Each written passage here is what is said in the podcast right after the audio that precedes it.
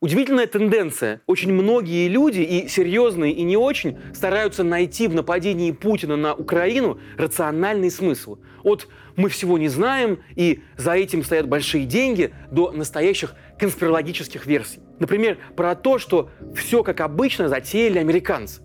Они спровоцировали Россию на агрессию и теперь получили возможность воевать с ней руками украинцев. Часть таких теорий, конечно, придумывает кремлевская пропаганда, но ведь и они падают на благодатную почву. Тех, кто верит, что полномасштабная война в Европе началась всего лишь из-за амбиций свихнувшегося от долгого сидения в бункере престарелого президента, давайте скажем честно, меньшинство. Люди из этого меньшинства, которому, думаю, принадлежим и мы с вами, любят сравнивать нынешнюю Россию с Третьим рейхом, а Путина с Гитлером. От этого сравнения немного уже сводит скулы, настолько оно кажется очевидным очевидным и надоевшим. А давайте-ка попробуем посмотреть на этот вопрос под другим, пусть и более болезненным, но все же интересным углом. Насколько мы, россияне, далеко ушли от граждан гитлеровской Германии, которые с ликованием встречали кровожадные речи своего избранника. И возможно ли, что не только Путин, но еще и народ России стал зачинщиком этой войны? С вами Павел Коныгин. Подписывайтесь на канал «Продолжение следует» в Ютубе и Телеграме, чтобы не потеряться. Даже страшные времена и неприятные открытия переживаются легче, когда рядом единомышленники. Вместе мы не одиноки.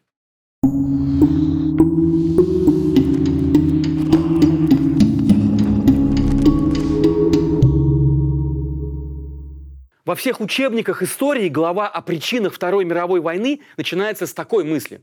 Немцы испытывали чувство национального унижения после поражения в Первой мировой войне. И это правда. По итогам Версальского мира у Германии отобрали не только колонии, но и часть ее основных территорий. Наложили огромные репарационные выплаты, сократили армию. А важнейший промышленный регион страны, Рурская область, была и вовсе через несколько лет после окончания Первой мировой войны оккупирована победителями, которые считали, что немцы плохо выплачивают им компенсации. К тому же в начале 30-х годов из-за Великой депрессии Германию поразил тяжелый экономический кризис. Толпы безработных на улицах, голод и нищета. Кажется, это совершенно не похоже на Россию, где Путин пришел к власти в стране, уже переживший пик экономического падения и имеющий вполне внятный путь развития. Однако мы откроем для себя совершенно неожиданные параллели, если отмотаем историю Германии на десятилетия назад, в 20-е годы. Этот период вошел в историю Германии не иначе, как золотые 20-е. И вы удивитесь, насколько он похож на наши нулевые.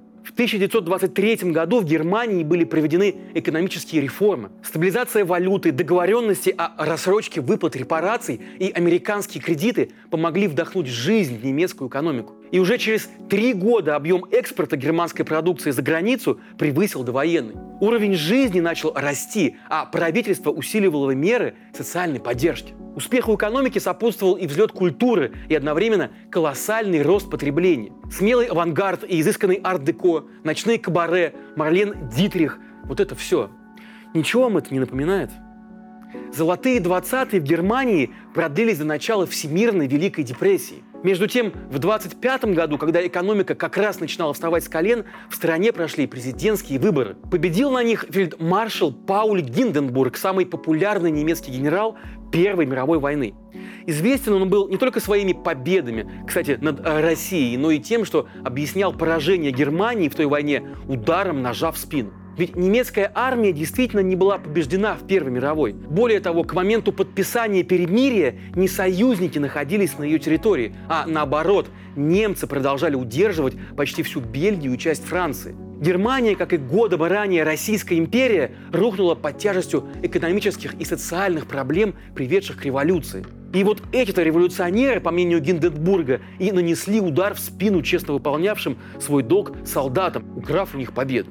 В той войне участвовал примерно каждый пятый немец. То есть каждый пятый немец мог примерить слова про удар в спину непосредственно к себе. Ну, примерно как ресентимент по мотивам советского прошлого среди поколения наших родителей. Поэтому вот наш первый вывод. Реваншизм рождается не в голодных головах безработных, голосующих за Гитлера, а в головах сытых или, вернее, начинающих привыкать к сытости и при этом обозленных на прошлое. Ну и вот еще один любопытный мотив. Задолго до Гитлера немецкие философы размышляли о консервативной революции. Они искали третий путь для Германии, чтобы не вместе с неуважающими частную собственность коммунистами на Востоке, но и чтобы не с прогнившими и развратившимися западными демократиями. Идеи были разные, но все они так или иначе сводились к тому, что немцы – это особый народ, лучше, чем соседи, разбирающиеся в жизни. И вот этот сюжет уже больше похож на Россию, правда? В последнее время на Екатеринбургский Ельцин-центр, единственный официальный мемориал первому российскому президенту, покушаются все чаще. Но вот буквально на днях в Совете по правам человека при президенте России, в этой странной теперь организации, призвали подправить идеологию Ельцин-центра. И если скоро его закроют, то, вероятно, в новых учебниках по истории политика Ельцина, этого создателя демократической России, будет тоже называться ударом ножа в спину. Вы мне, гады, еще за Севастополь ответите. Это кадры из едва ли не самого знаменитого фильма своего времени «Брата 2». Он был выпущен на экране в 2000 году. Ну а фраза «Вы мне, гады, еще за Севастополь ответите», обращенная к представителям украинской мафии, в свою очередь, самая знаменитая цитата оттуда – Интересно, когда в российском обществе стала по-настоящему культивироваться ностальгия по утраченным территориям? В 90-х о возвращении Крыма говорили только маргиналы. В начале и даже середине нулевых претензии на Севастополь, которые высказывал тогдашний московский мэр Юрий Лужков, казались просто эпатажем. Но в глубинном народе уже зрели семена того, что в 2014 году после реального захвата Крыма превратилось во всеобщее ликование. И я даже рискну предположить, если бы в Кремле не были уверены, что народ этот захват поддержит, его и не случилось бы. Ведь это было еще 2014 год. Вспомните, Путин рукопожатен, Россия входит в большую восьмерку, санкции возможны только против стран типа Северной Кореи и Ирана. И никакой объективной необходимости посягать на чужие территории у России просто нет. Мы никогда не узнаем ответа на вопрос, в какой степени причины аннексии Крыма крылись в личных амбициях Путина, уже возомнившего себя Наполеоном, а в какой в его желании поднять рейтинг. Но, скорее всего, эти факторы сопоставимы. И здесь мы снова вернемся к Гитлеру. У него, в отличие от Путина, не было выбора, начинать ли войну или нет. Во-первых, он эту войну своим гражданам пообещал. Это была в известном смысле его предвыборная программа.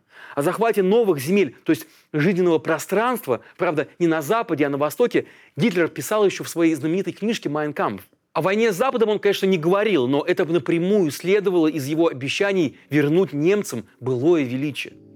Во-вторых, война была, если не единственным, то самым действенным способом оживить немецкую экономику. Загрузить промышленность военными заказами и окупить расходы за счет ресурсов покоренных стран – ну и в-третьих, хотя Запад и не представлял для Германии военной угрозы, на Востоке Советский Союз проводил индустриализацию явно не для того, чтобы обеспечить население предметами первой необходимости. Заводы в СССР клепали танки и самолеты, и война с Советами была лишь вопросом времени. В 1933 году Гитлер приходит к власти ради войны, но начинает ее лишь спустя 6,5 лет, в 1939 до этого немецкая армия в боевых действиях официально не участвовала, хотя и помогала, например, испанским фашистам. Все это время Гитлер напряженно и интенсивно готовится. С Путиным все ровно наоборот. О войне никогда не говорилось открыто ни слова. И, кстати, даже теперь это слово в России запрещено. Но начал он воевать еще даже до избрания президентом. И за 24 года своего правления не воевал только 6 лет. Ну вот судите сами. В августе 1999 года, когда Путин становится преемником и премьером, чеченские боевики вторгаются в Дагестан. Случайно ли это совпадение или нет, доподлинно даже уже и неизвестно, но я подозреваю, что оно было как минимум спровоцировано кремлевскими силами. Именно с успешного, как сообщали российские тогда СМИ, отражения этого нападения и начинается Вторая Чеченская война. Официально контртеррористическая операция, как официально называлась эта война, шла в Чечне до апреля 2009 года. Одновременно в 2008 году Россия воевала с Грузией. С 2015 года и по сей день воюет в Сирии. Ну и с 2014 года уже с Украиной. С 2017 года штурмовики Вагнера орудуют в Мали и Центральноафриканской республике, участвуя в гражданских войнах и издеваясь там над мирным населением. Получается, с 9 по 15 год единственный промежуток без войны. Неприятное осознание, правда? Война для Адольфа Гитлера и, в общем-то, для всей Германии 30-х годов – это главное дело жизни, чудовищная стратегия выживания нации. Ну а для Путина война – это способ решения сиюминутных политических задач или удовлетворения мелких амбиций. Тут повоюем с чеченцами и рейтинг поднимем. Там в Сирии для друга миллиардера Гена Тимченко новые месторождения фосфатов захватим. Ну а здесь на Грузию нападем, чтобы Миша Саакашвили о себе много не воображал. Возьмем Крым и вообще все в шоколаде будем. И вот в этом серьезном и несерьезном отношении к войне кроется одно большое отличие от Германии 30-х. Демократическая Россия, созданная Ельцином, как и демократическая Германия, созданная Веймарской конституцией, были вполне жизнеспособны. Но народы и там, и здесь не хотели демократии, а хотели другого. Хотели вернуть себе приятное чувство гордости и величия.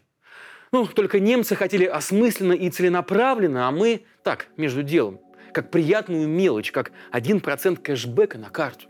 Дай мне золотая рыбка, квартиру, машину, дачу. Это во-первых. Айфон и газонокосилку, как у соседа, во-вторых. Ну и это, наклейку можем повторить на машину тоже дай. А то что-то за державу обидно. Ну вот так и получается, что нам все время приносили немножко победоносной войны. То Грузию за неделю усмирили, то Крым бескровно в родную гавань вернули. А до этого, если кто помнит, террористов в сортире мочили. И в туалете поймаем, и, и, и в сортире их замочим, в конце концов. Но внезапно вдруг выяснилось, что не все войны такие. Несерьезная война вдруг оказалась серьезной. И тот факт, что этой кровавой мясорубки на самом деле никто не хотел, ничего уже не меняет. Войну хотели, вот в чем проблема. Да, не такую, но тем не менее. Не кровавую и не страшную, а славную и романтическую. Россияне хотели войну. Не все, конечно, из нас, но многие – и те, кто писал «Можем повторить», и те, кто носил георгиевские ленточки и портреты предков. Потому что не надо никого обманывать. Уважать дедушку можно и дома, в семейном кругу. Когда они тихонечко выпивали, старики, с одной лишь фразой, ну, чтобы не было войны, выпивали. И вдруг ты едешь, сука, с надписью на Берлин, 41-45 можем повторить. Ты чего, парень? А когда ты надеваешь пилотку и идешь с портретом вот этого дедушки на улицу, это уже не про уважение. Это про наше прекрасное прошлое и замечательную победу, про ностальгию. А раз победа – это хорошо, то надо обязательно снова кого-нибудь победить. И если даже вслух такие слова не произносились, они, несомненно, имелись в виду. Достаточно посмотреть на тот поток сознания, который полился из уст носителей пилоток и георгиевских ленточек теперь, когда война по-настоящему началась. Этот парад остался в истории как триумф невиданной силы, как торжество добра над злом. Все ваши грехи вымерзнут в наших гулагах, и вы вернетесь чистенькими в наш русский мир. Гойда!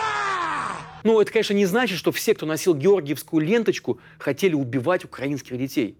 Ну так ведь и Путин не хотел. Он хотел лишь побольше уважения и славы, побольше страниц про себя в учебниках истории. Он думал, что покажет своему народу сиквел фильма про Крым. Хотя и совершенно невозможно понять, как можно было до такой степени недооценить боеспособность потенциального противника. Увы, но именно для нас Путин и начал эту войну. Если бы мы ее не хотели, ее бы, скорее всего, и не было. И как это не больно, но в известном смысле мы ее причина. И единственное, что в данном случае отличает нас от немцев 30-х годов, это наша шапка закидательства против их обстоятельности. Немецкой нации для осознания собственной ответственности в том, что случилось, понадобилось поражение в самой чудовищной войне за всю историю человечества. И последующие лет 25, а то и больше. Во многом та преуспевающая Германия, которую мы все видим сегодня, это результат той плодотворной психологической работы целой нации над собой. Сколько времени понадобится нации российской и когда зарубцуются шрамы от неизбежного поражения в украинской войне? Мы узнаем Пусть не скоро, но узнаем. И без сомнений продолжение будет. Продолжение следует. thank you